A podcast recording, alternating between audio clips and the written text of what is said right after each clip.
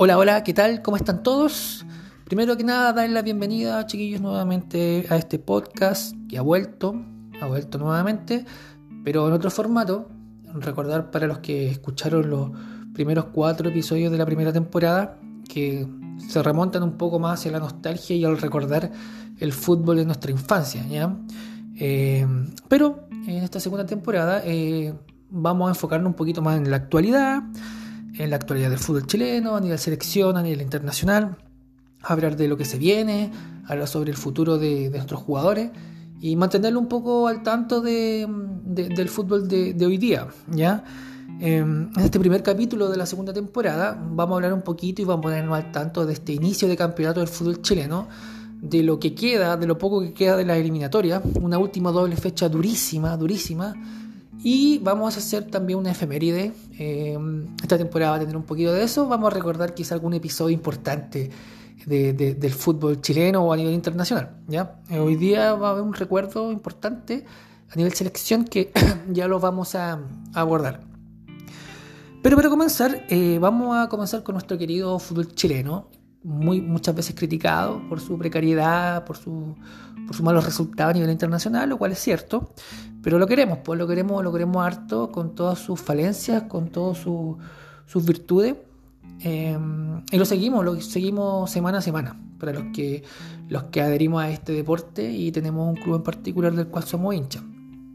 Partamos, ¿qué nos dejó la primera fecha del fútbol chileno? Nos dejó algunas sensaciones que, que es importante traslucirla en este podcast. Primero, el, estreno de los tres grandes, eh, triunfal. Hace mucho tiempo que Colo Colo, la Universidad de Chile y la Universidad Católica no, no debutaban con un, con un triunfo, con un triunfo eh, inexpugnable, decir, con algunas dificultades para, para algunos de ellos, pero, pero que terminan demostrando que fue un triunfo merecido. En primer turno, el día sábado, eh, debuta la Universidad Católica, el actual tetracampeón del fútbol chileno. Debuta en, de visitante en la región de Coquimbo contra Coquimbo Unido, en donde el primer tiempo, sí es verdad, eh, fue un primer tiempo de, lo que venía mostrando Católica un poquito la pretemporada. Eh, ese partido incluso con Colo Colo, en donde lo, lo termina perdiendo la Supercopa, que yo creo que lo pierde, lo pierde claramente. Colo Colo fue mejor, fue mejor en ese partido, pero el primer tiempo contra Coquimbo mostró un poquito de lo mismo. Una salida en falsa de, de, Zanahoria Pérez, que más o menos fue como una réplica del error que, cometió en la Supercopa cuando Gil convirtió el 1 a 0. Eh, Coquimbo se pone 2-0 eh, de manera sorpresiva y es donde hay que destacar más allá del 2-0 de, de, Coquimbo, el gol de Esteban Paredes, el incombustible de Esteban Paredes, un gol de palomita, una zambullida, un, bonito gol, de buena factura, más o menos de lo que nos tiene acostumbrado el goleador. Y se ponía 2-0 hasta que llega un penal al finalizar el primer tiempo, en donde San Pedro lo, lo traspasa por gol. Ya, luego en el segundo tiempo creo que Católica mostró un poco la última parte, lo que hizo la última parte del campeonato y, se le fue encima a Coquimbo, donde terminó nuevamente convirtiendo a San Pedro y que es un goleador que te garantiza fácil 15, 20 goles por campeonato, eso ya lo, demostró. Y ya al finalizar el partido, cuando Católica buscaba con todo el, el tercer gol y el gol del triunfo, aparece el Catuto de Rebollero a los 83 minutos y, termina ganando, dando vuelta un partido y ganando los tres puntos. Importante para Católica, importante para el actual campeón. Siempre es importante comenzar ganando, te da confianza y puedes trabajar de manera mucho más cómoda durante la semana y corregir los errores que quizás Paulici pudo detectar, porque obviamente el primer tiempo sí cometieron errores y, y quizás un equipo con, con mayor factura o con mayor jerarquía eh, no, no, se lo puedes dar vuelta y te termina te, va a terminar ganando el partido. Pero, pero bien por Católica porque demostró ser un equipo que a pesar de que tiene más debilidades que el año pasado, sigue siendo un equipo muy competitivo que va a pelear el título fecha a fecha, yo creo que hasta el final. El día domingo debuta la Universidad de Chile, una renovada Universidad de Chile de, Escobar, y con, con, varios debuts, como el debut de Cristian Palacio, de Ronnie Fernández delantera. Ya habían debutado en partidos amistosos, pero, pero por los puntos, por partidos oficiales, este era el, primer partido de ellos dos en, cancha. Es un plantel nuevo, un plantel renovado, donde mezcla cierto grado de juventud, algo de experiencia, donde la verdad es una incógnita de lo que va a hacer la U. Eh, el año pasado de la Universidad de Chile fue tan malo que estuvo a minutos, a minutos del descenso. Y ese partido que lo, lo terminó dando vuelta en Rancagua contra la Calera, quizás dio nuevos ánimos para enfrentar este campeonato 2022. Vimos una Universidad de Chile eh, totalmente diferente. Una Universidad de Chile que, si es verdad, hay mucho que trabajar, todavía tiene muchos ripios. Incluso comienza ese partido perdiendo. No, empieza ganando, pero nuevamente le empatan. Eh, se ve un plantel con, con, una carga emotiva mucho más liviana. Es decir, los que terminaron jugando al final de campeonato, de verdad que el estrés que era ponerse esa camiseta azul era impresionante. Y claro, se, se, se fueron muchos jugadores del club, trajeron unos cuantos más, cambiaron al técnico. Eh, y se nota, se nota un, un, equipo más renovado, más ligero, con una convicción distinta y, y, termina ganando un partido convirtiendo cuatro goles. No recuerdo hace cuánto que uno convertía cuatro goles y, y lo gana con categoría, con contundencia. Fue un triunfo inexpugnable y, y se vislumbra un buen futuro en, la U con este rendimiento, con este nuevo técnico, con estos nuevos jugadores. Eh, y con este nuevo campeonato, es decir, encontró dos delanteros como Cristian Palacios, que ya había demostrado en temporada anterior en Unión Española ser un delantero goleador, que te ofrece una cantidad de gol importante, un jugador no solamente de área, que es bastante colectivo, se engancha muy bien con los volantes, define bastante bien y comienza este campeonato con un triplete, lo, que, lo cual hace un poco olvidar lo que hizo Larry Bay, que fue buenísimo estos últimos dos años. Y en compañía de Ronnie Fernández, que más allá de convertir y ser un aporte en delantera, porque es un goleador que también te va a garantizar cierta cuota goleadora importante, si no se lesiona y anda bien. Pero más allá el tema del liderazgo, se pudo ver durante la semana en redes sociales la arenga que hace Ronnie Fernández, un jugador que no está identificado con el club, que no, nació de, las divisiones inferiores, pero que, tomó el liderazgo, tomó jineta y, y creo que por lo, por lo que se ha mostrado es un liderazgo bien llevado. Espero que por el bien de los azules lo pueda mantener y puedan pelear este campeonato de igual a igual con, con Católica, como lo viene haciendo últimamente, y con Colo Colo que, que ya peleó el campeonato anterior hasta el final y, se ve con, con, un buen campeonato 2022 y mantienen los rendimientos. Pasemos a Colo Colo. Colo Colo debutó el día domingo, en último turno, eh, a las 8 y media contra Everton en el Estadio Monumental. Un partido en donde, claro, fue mucha gente, era un debut esperado, habían algunos jugadores que habían llegado, habían debutado en partidos amistosos, en la Supercopa, como es el caso de Pavés, eh, Zavala y Lucero. Lucero es, punto aparte, es el 9 que solicitó Quintero por mucho tiempo. Eh, creo que es el delantero que le faltaba a Colo Colo, Colo Colo se tuvo que deshacer de algunos jugadores ya se fueron dos centrodelanteros como Iván Morales, Morales a México y Parragués que se fue a, a la segunda división de Brasil. Eh, te queda Barriagada, el chico está lesionado. Eh, Santos no podía debutar por la cantidad de cupos de extranjeros, situación que durante la semana lo solucionó Colo Colo. Eh, y te queda poco, te queda poco en, en, en delantera, específicamente en un centro delantero. El resto de los jugadores ya había debutado por el club y se había mostrado bastante bien. ¿Cómo se mostró Colo en este partido? Creo que de principio a fin nunca estuvo en cuestión el triunfo y el manejo de, del dominio de Colo Colo en cancha. Creo que los primeros 45 minutos lo dominó de buena forma. Quizás no había tenido no había tenido llegada relevante al, al arco pero, pero es un, era un equipo que, que, tú sabías de que cuando apretaba un poquito tenía muchas opciones de, de llegar al gol. Eh, segundo tiempo, hicieron algunos cambios, el equipo siguió buscando el gol y, creo que Colo Colo por un tema de jerarquía, de, de contundencia, de, de, calidad del plantel, terminó, terminó llevando este partido al triunfo. Aparece el chico Oroz que estuvo de préstamo en Iquique el año pasado eh, entró bastante bien, buscó bastante las diagonales, un juego rápido, veloz y terminó cobrando su premio con ese primer gol por Colo Colo. Eh, a los minut, al minuto 84, igual el partido ya estaba entrando a su recta final y a los 89 aparece el goleador que, que se está esperando en Colo Colo como, como lucero con un gol de una muy buena factura. Habilitación de Suazo, mención especial para Suazo, gran, gran semana tuvo Suazo eh, en ese momento por la selección, luego en Colo Colo mm, está mostrando un liderazgo importante y, el plantel le cree y lo apoya. Así que pase de Suazo, Lucero se saca el arquero y un defensor a lo más pared en su mejor momento y termina, termina dando el 2 a 0 para, para Colo Colo. Se ve que los tres grandes están bastante bien, se, ve se ven tres equipos que esperemos que peleen el campeonato si mantienen este ritmo y eso también va a crecer el nivel del torneo. ¿Cómo termina la tabla de esta primera fecha? Hay siete punteros, recién va una sola fecha en juego. Eh, Curicó, O'Higgins, la U, Católica, Colo Colo, Ñublense y Cobresal todos con tres puntos. Pero Curicó es el líder, no exclusivo, pero es el que se, ubica en la primera posición porque tuvo una goleada de 4 a 1 con 4 a 0 a Huachipato, entonces tiene una diferencia de más 4. se viene un lindo campeonato. Los tres grandes, por ahí se va a meter algún otro, como Higgins, como Curicó. Hay que ver cómo, cómo reacciona la Unión Española. Se, vienen, se viene un campeonato interesante. Eh, una vez terminado el fútbol chileno eh, a nivel club, Vamos a pasar un poquito lo que nos dejó esta última doble fecha eliminatoria, que de verdad ha sido un sufrimiento para todos somos todos quienes somos hinchas de la selección, que lo seguimos, que queremos que clasifique a un mundial más esta generación.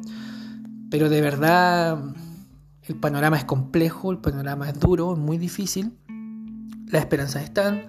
Em, pero lo que dependemos de mucho de los demás equipos, no solamente de lo que, lo que Chile puede hacer en la última doble fecha. A ver, se, jugó la última doble fecha con, con una derrota ante Argentina como local en Calama y se finaliza con un triunfo de Chile en La Paz ante Bolivia por 3 a 2. Rápidamente que nos dejó estos dos partidos, siento de que el partido en Calama, si bien es cierto, era un escenario donde Chile podía sacar cierta ventaja, la verdad es que no lo fue así. Eh, el primer tiempo no se notó una Argentina complicada por, por la altura. Creo que Chile mm, se sintió incómodo, Argentina tomó el protagonismo y terminó ese primer tiempo ganando 2-1, que es como el partido termina. Al segundo tiempo Chile trató de buscar, pero no, no encontró los caminos suficientes ni la claridad que ha tenido durante toda la eliminatoria. Hay puntos altos como Suazo, hay puntos altos como el debut de Cortés, no el debut, pero sí el ingreso de Cortés por, por la lesión de Bravo, que fue lamentable. Eh, ben Prereton se veía bastante bien, incluso marcó el 1 a 1. Se recuperaba un Alexis Sánchez, quien por ganas no se quedaba. Entonces, el resultado no acompañó, pero, pero sí hubieron algunos puntos, puntos altos en ese partido.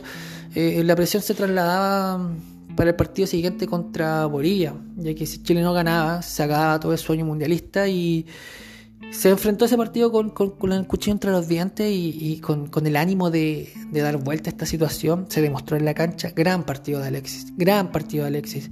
Recuerdo que el último gran partido por la selección a nivel, eh, a nivel de eliminatoria fue la eliminatoria pasadas contra Uruguay en Santiago. Eh, hizo un golazo de tiro libre eh, y tuvo otro gol en el segundo tiempo, el, el 3 a 1 Ben Brereton muy bien nuevamente, lo mismo Suazo, gran partido de Cortés. Yo creo que si no fuera por los dos goles de Alexis, me quedo con Cortés como la figura excluyente de ese partido. O quizás lo fue, sin Cortés ese partido quizás terminaba de otra manera. Eh, ¿Cómo quedó la tabla? ¿Cómo quedó la tabla después de la última doble fecha eliminatoria? Bueno, Brasil con 39 puntos clasificado hace rato. Argentina en segundo lugar con 35 también clasificado. Ecuador tenía la gran posibilidad de clasificar en esta última fecha contra Perú en donde ganando clasificaba, iba a sumar 27 puntos, tenía 24, solo empató, sumó 25, pero está prácticamente clasificado. Y aquí vienen cuatro equipos, cuatro equipos que están peleando el cuarto y el quinto lugar. Uruguay quedó con 22 puntos, una diferencia de menos 3. Luego en el quinto lugar, eh, Perú con 21 puntos, una diferencia de menos 4. En el sexto lugar, Chile con 19 puntos, menos 1. Y en el séptimo lugar, Colombia con 17 puntos y menos 3. Esta es la actual tabla, esto es el escenario actual. ¿Y qué es lo que se viene para última, esta última doble fecha eliminatoria? Que va a ser del terror, de verdad que los nervios me van a poder a mí y quizá a todos los que seguimos a la selección.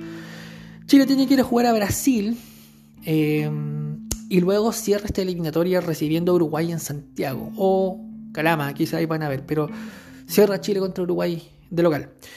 Por otra parte, Uruguay tiene que recibir a Perú, partido clave, muy clave, Y eh, luego Uruguay tiene que visitar a Chile. Eh, los peruanos primero tienen que ir a visitar Uruguay y en la última fecha Perú cierra contra los paraguayos.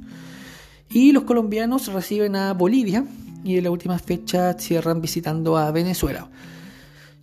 Para ser sinceros, ¿qué es lo que tiene que pasar? Si Chile gana los dos partidos, estamos en el Mundial. Es así de simple y así de fácil. Ahora que suceda eso, no es tan sencillo. Chile nunca ha ganado en, en Brasil. Brasil nunca perdió por eliminatorias en toda la historia en Brasil. Ha empatado solo 12 veces por eliminatoria en toda su historia. Chile ni siquiera ha rescatado un punto en Brasil. Entonces el panorama es muy complicado. La lógica indica de que Chile no gane en Brasil y que sí le gane Uruguay en Santiago. Bueno, con ese resultado dependemos exclusivamente de lo que pueda hacer Perú.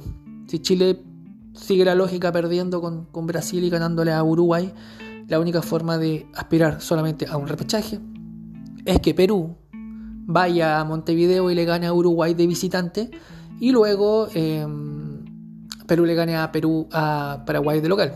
Por otra parte, Colombia si gana sus 6 puntos, también se estaría metiendo. El escenario actual de Colombia es difícil, entonces me cuesta imaginar que los colombianos sumen de a 6, sumen 6 puntitos en la última doble fecha, lo más van a sumar 4. Entonces el escenario es complicado, se pueden dar una serie de, de resultados, de combinaciones para ver qué es lo más favorable para Chile, pero esperemos de que la selección esté a la altura. ¿Por qué no que no nos sorprenda por primera vez en la historia en Brasil? Pero vamos a estar ahí viendo el minuto a minuto de los demás partidos y, sufriendo ahí con la calculadora y, y, quizás los resultados y la tabla van a ir cambiando gol a gol. Así que esperemos que en marzo se termine este proceso eliminatorio de la mejor forma y ver a esta generación dorada por última en un mundial porque de verdad creo que se lo merece. Y terminando el bloque de la sección, para finalizar, hoy día hay una efeméride, 11 de febrero, pero del año 1998, un día como hoy, eh, se juega uno de los partidos más importantes, no sé si más importantes, pero quizás más recordados en la historia del fútbol chileno. Eh, la selección de Nelson Acosta se prepara para ese Mundial de Francia, tan esperado después de 16 años. Y uno de los rivales a prepararse es un gigante a nivel selección. Y nada más y nada menos que un estadio tan emblemático. Chile visita a Inglaterra en el estadio Wembley ese 11 de febrero del 1998, donde no estaba Iván Zamorano, se estaba recuperando de una lesión, y lideraba ese equipo Marcelo Salas, que quizás por ese entonces era el mejor delantero y mejor futbolista de América. Recién había sido premiado por el diario El País de Uruguay, después de ganar la Supercopa con River y ganarlo todo con River en esa temporada, y llega a comandar una selección que venía en alza, venía de clasificar a un mundial mostrando un muy buen fútbol.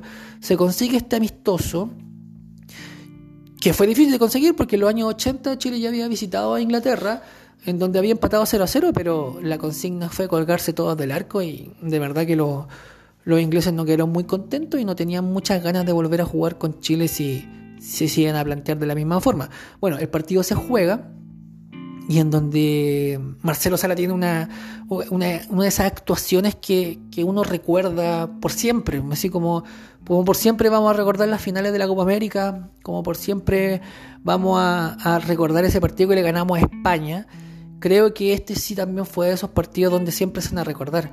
La actuación de Marcelo Sara, yo tenía, recuerdo, 10 años cuando vi ese partido. Y para contar un poco cómo se dio yo ese partido, yo venía de unas vacaciones, sabía que Chile jugaba esa hora.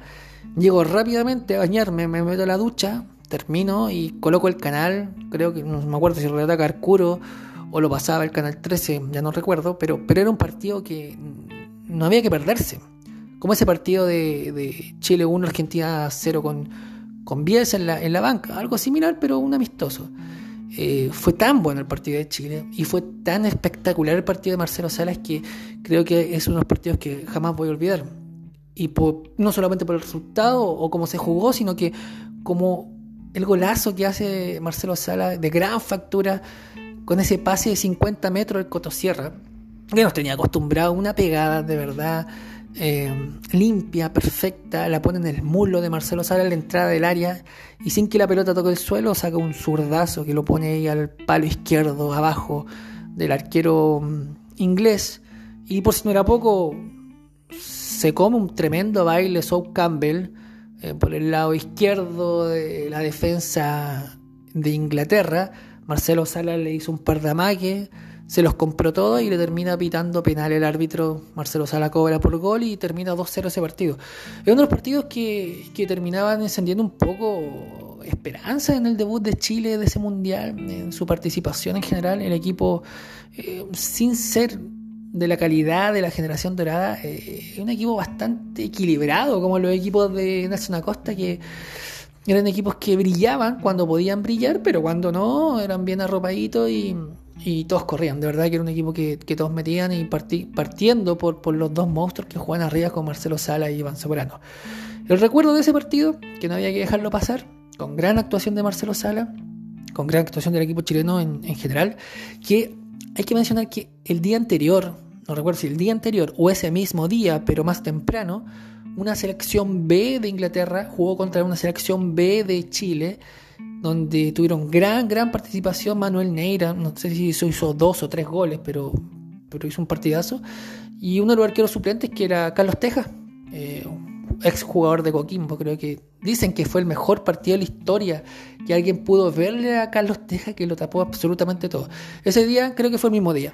Ese día Chile ganó por partida doble a Inglaterra y, quedó una sensación bastante agradable a la vista de cómo, cómo se había enfrentado ese, ese partido. Así que eso, un recuerdito de, de finales de los 90, una década bastante gloriosa para el fútbol chileno. Y estábamos empezando a cerrar este primer episodio de la segunda temporada de este podcast llamado Peloteando. Así que mm, eso, más o menos vamos a hablar un poquito de fútbol chileno, selección chilena, algo de fútbol internacional si es que, si es que hay que hablar, y alguna efeméride o recuerdo importante y relevante de mencionar que haya pasado en la historia del fútbol. Así que me empiezo a despedir. Espero que esta nueva temporada, que hubo un giro, sí, importante, más actualidad, eh, le haya gustado. Eh, bueno, lo voy a colocar en mi, en mi Instagram. Vamos a promocionar este, este episodio y este podcast para que puedan escucharlo, compartirlo y, seguir ahí. Así que eso, espero que les haya gustado y nos vemos pronto. Tampoco me quiero amarrar una fecha, nos vemos pronto, así que eso, cualquier cosa ahí comenten y sugieran algún cambio o algo que se les venga a la cabeza. Eso, estamos viendo, hasta luego. Chau.